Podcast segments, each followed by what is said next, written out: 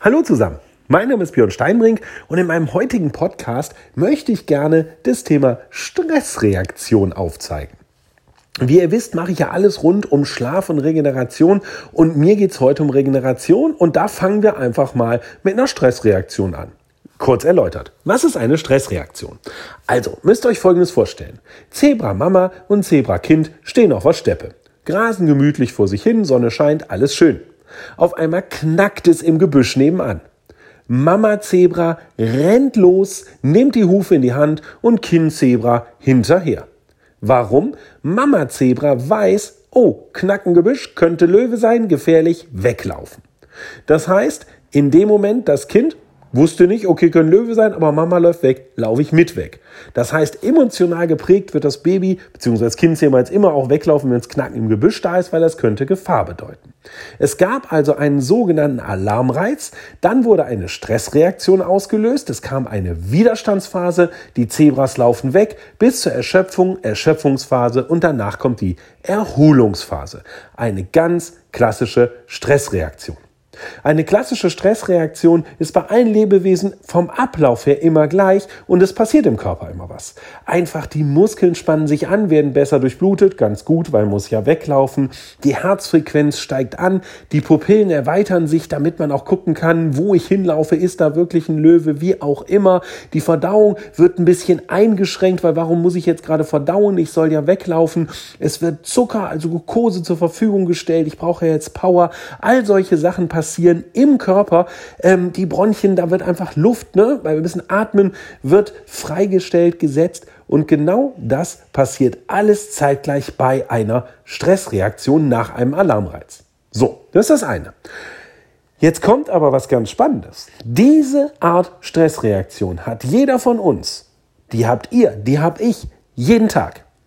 Nein, nicht wenn Knacken im Gebüsch ist, wobei selbst da könnte es sein. Und wir wissen auch, höchstwahrscheinlich steht kein Löwe irgendwie hinter der nächsten Ecke. Aber trotz allem haben wir unfassbar viele Alarmreize.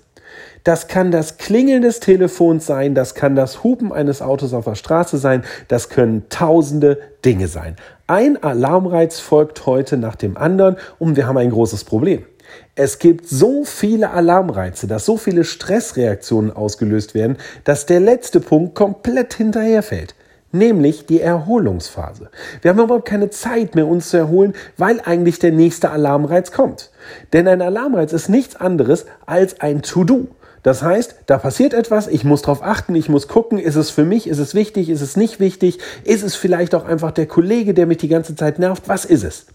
Und was noch ganz schlimm ist, ist, dass wir nicht artgerecht auf diese Alarmreize, auf die klassische Stress, äh, Stressreaktion reagieren können. Warum nicht?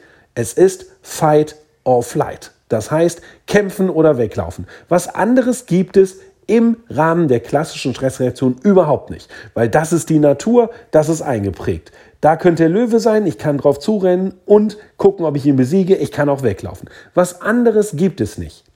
Bei uns Menschen ist das leider nicht mehr so möglich. Stellt euch vor, ihr sitzt irgendwo im Meeting und da ist der Kollege gegenüber, der wie immer einfach nur Blödsinn redet. Und am Ende ist es so, dass Stressreaktionen da sind. Bei euch, ihr spannt euch an, kriegt einen roten Kopf, Blutdruck steigt, ihr kennt das alles, ja?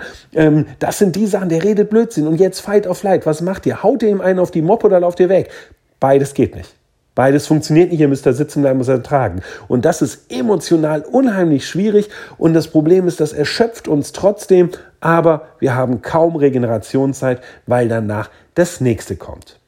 Und diese vielen Stressreaktionen, wie wir am Tag durchlaufen, und zwar jeder von uns, das ist evolutionär eingeprägt und keiner kann sich davon freisprechen, die sind echt schwierig zu verarbeiten und weil wir viel zu wenig Regenerationszeiten haben, bauen wir einfach ab und das Problem ist, dass uns das sogar nachts verfolgt und dadurch Schlafphasen schlechter ausgenutzt werden können. Da komme ich aber in einem anderen Podcast nochmal drauf, wenn es um Schlafphasen geht, in diese Verbindung.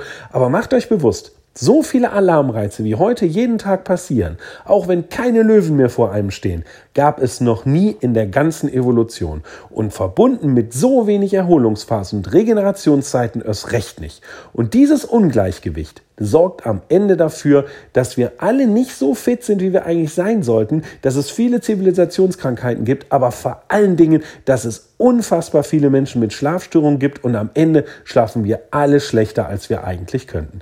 Das ist der Punkt. Aber das ist auch der Grund, warum wir zum Beispiel Deutschland entschlafen, das Programm ins Leben gerufen haben, denn wir bieten verschiedene Möglichkeiten diesem Programm an, wie man dem entgegensteuern kann, wie man ein bisschen besser regeneriert, wie man Schlafphasen besser ausnutzt. Aber wie gesagt, in dem Podcast ging es jetzt darum, dass ihr versteht, was ist eigentlich ein Alarmreiz beziehungsweise eine klassische Stressreaktion. Danke, bis zum nächsten Mal.